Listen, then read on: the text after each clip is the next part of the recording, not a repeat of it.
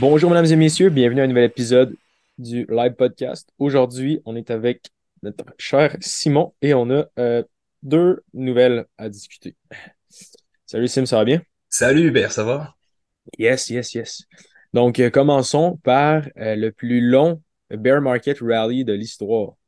en ce moment, on est en train d'enregistrer le podcast le 6 juin 2023 et on fait face là, à un des plus grands rallyes euh, de l'histoire euh, du marché boursier dans un bear market. Qu'est-ce qu'un bear market?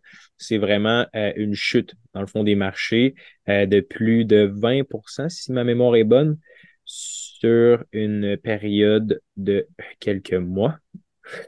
et les plus longs, les, les trois plus longs bear markets depuis 1928 ont été de cinq mois de 1929 à 1930, de 5,8 mois de 2001 à 2002 et de 7,2 mois de, 4, de 38 euh, en 1938.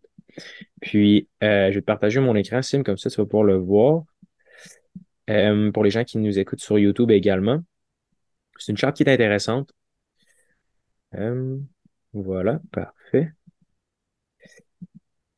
Donc, on peut voir ici que de 1937 à 1942, ça a été vraiment le longest bear market rally depuis là 1928.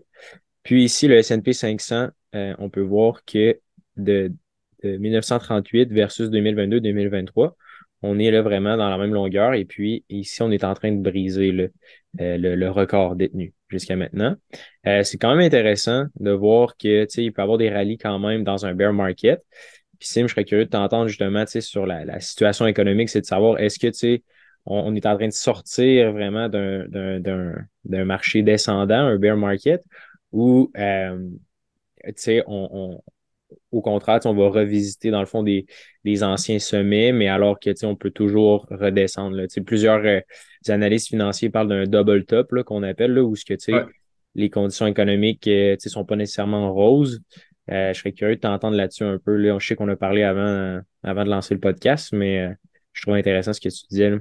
Ben, comme dans le fond, demain, euh, donc mercredi, la quote qui sort, la citation, c'est que même si on est en bear market depuis le début de l'année, le S&P 500 est proche du 11%.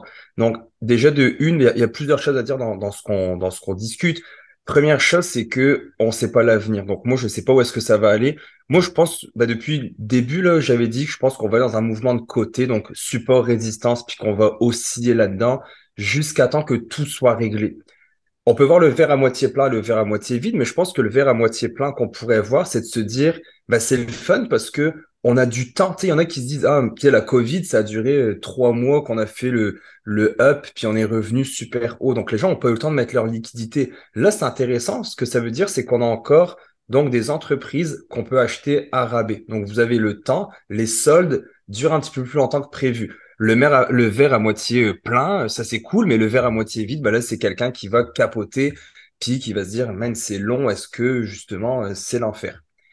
Ce qui se passe en ce moment, malheureusement, pour travailler euh, dans le recrutement également, c'est que d'habitude, dans un marché comme ça, quand les taux d'intérêt augmentent beaucoup, les gens ont plus d'argent, donc le marché de l'emploi, le, taux de chômage, il, dans le sens que, je vais reprendre ma phrase, Hubert, si tu permets, que dans un marché habituellement ou donc une récession, un bear market, peu importe, quand ça arrive que les, euh, les, les taux d'intérêt augmentent, les gens ont peur et les gens vont rester à l'emploi.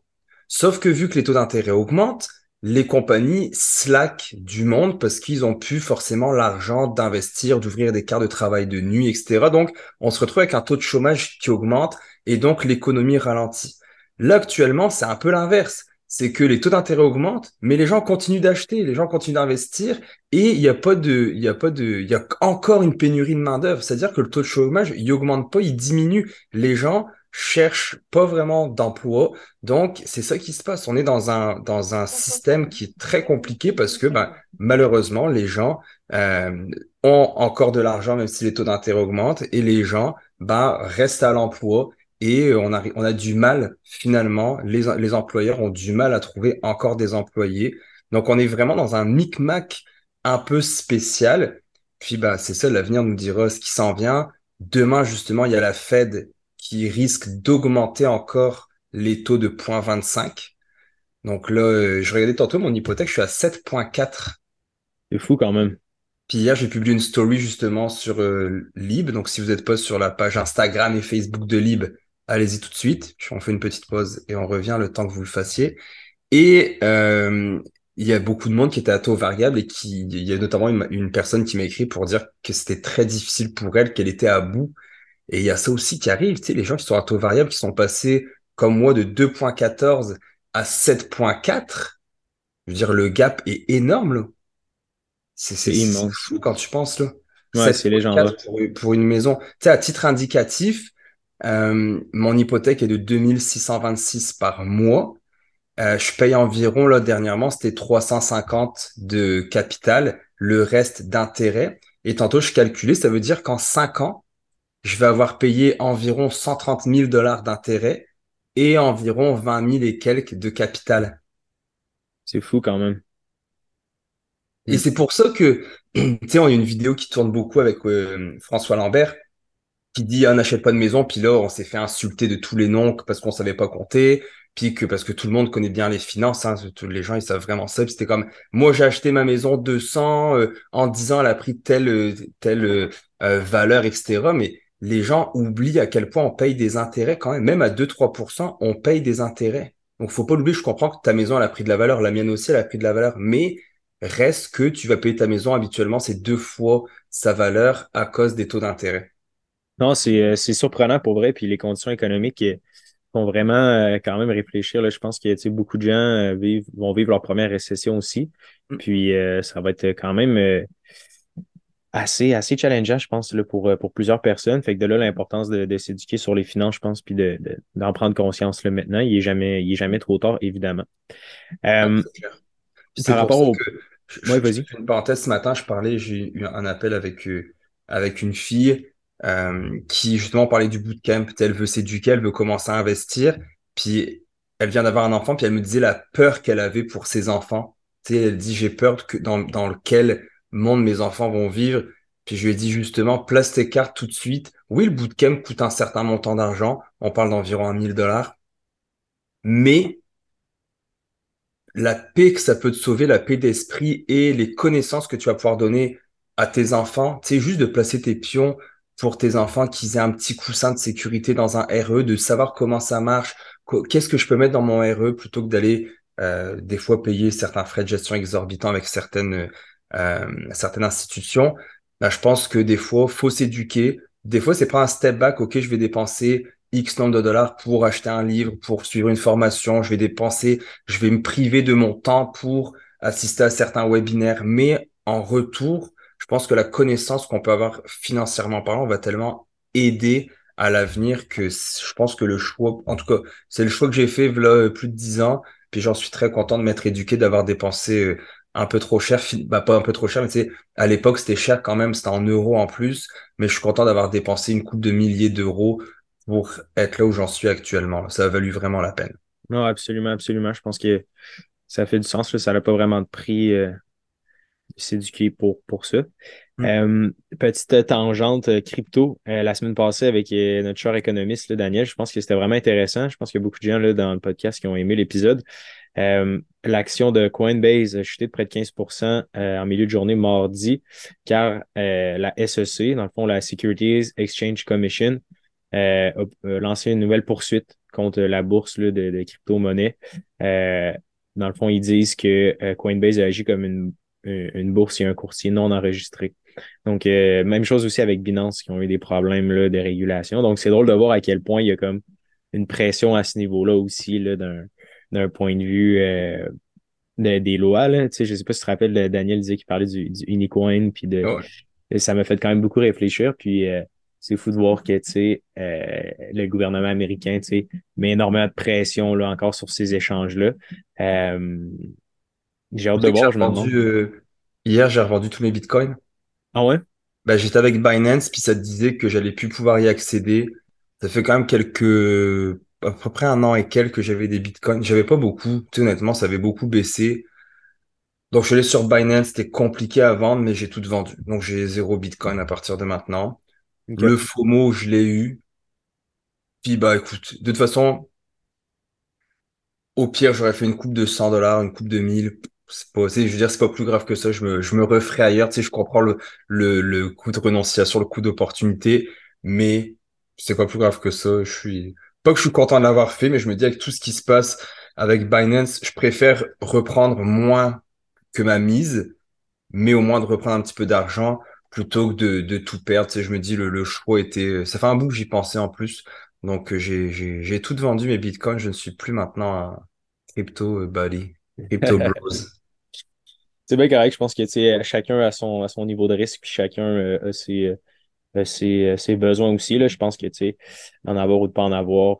personnellement, moi, j'ai encore mes, mes cryptos. Puis, euh, je sais pas encore si je vais, je vais vendre. Je suis, je suis allé sur un, un hard wallet. Là.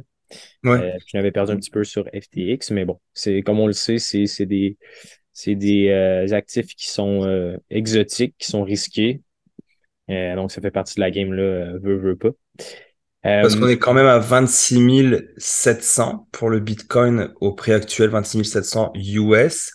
Tu sais, depuis le début de l'année, ça dit que ça a quand même augmenté de 61%. Depuis trois mois, 20%.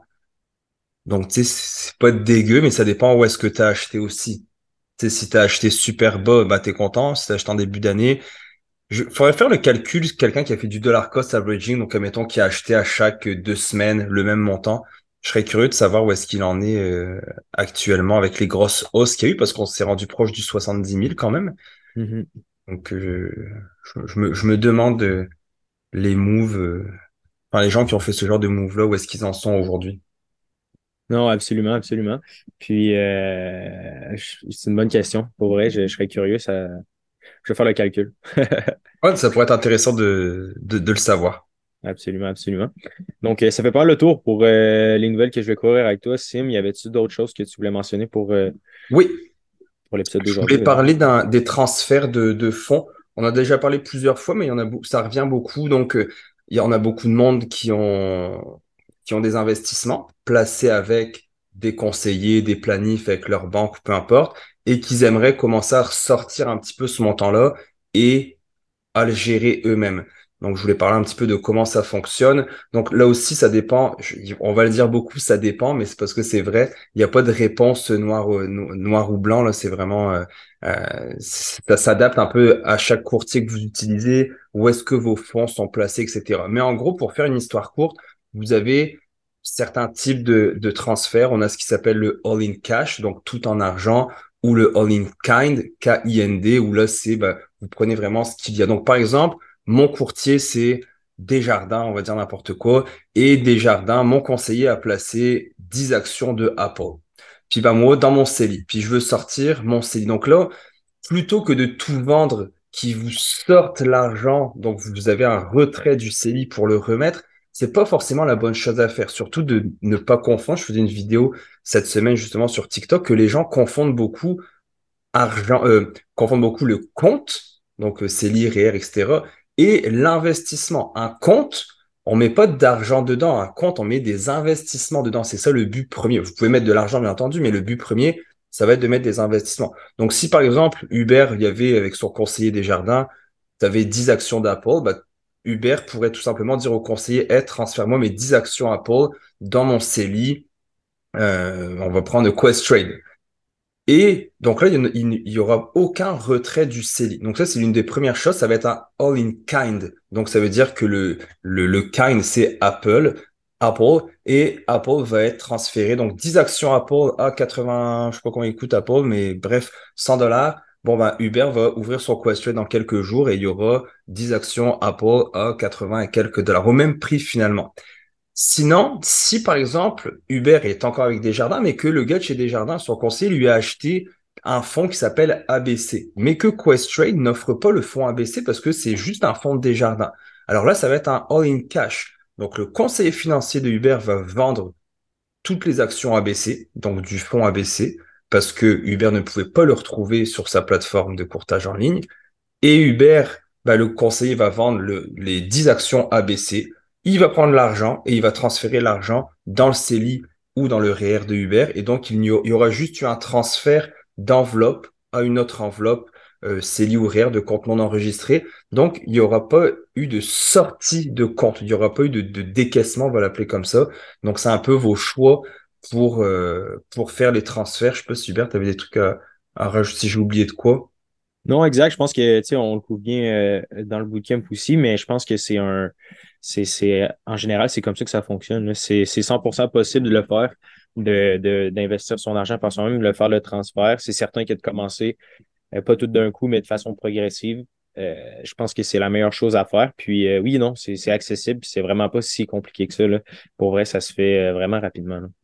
Moi, je l'ai fait pour ma mère avec RBC via Questrade.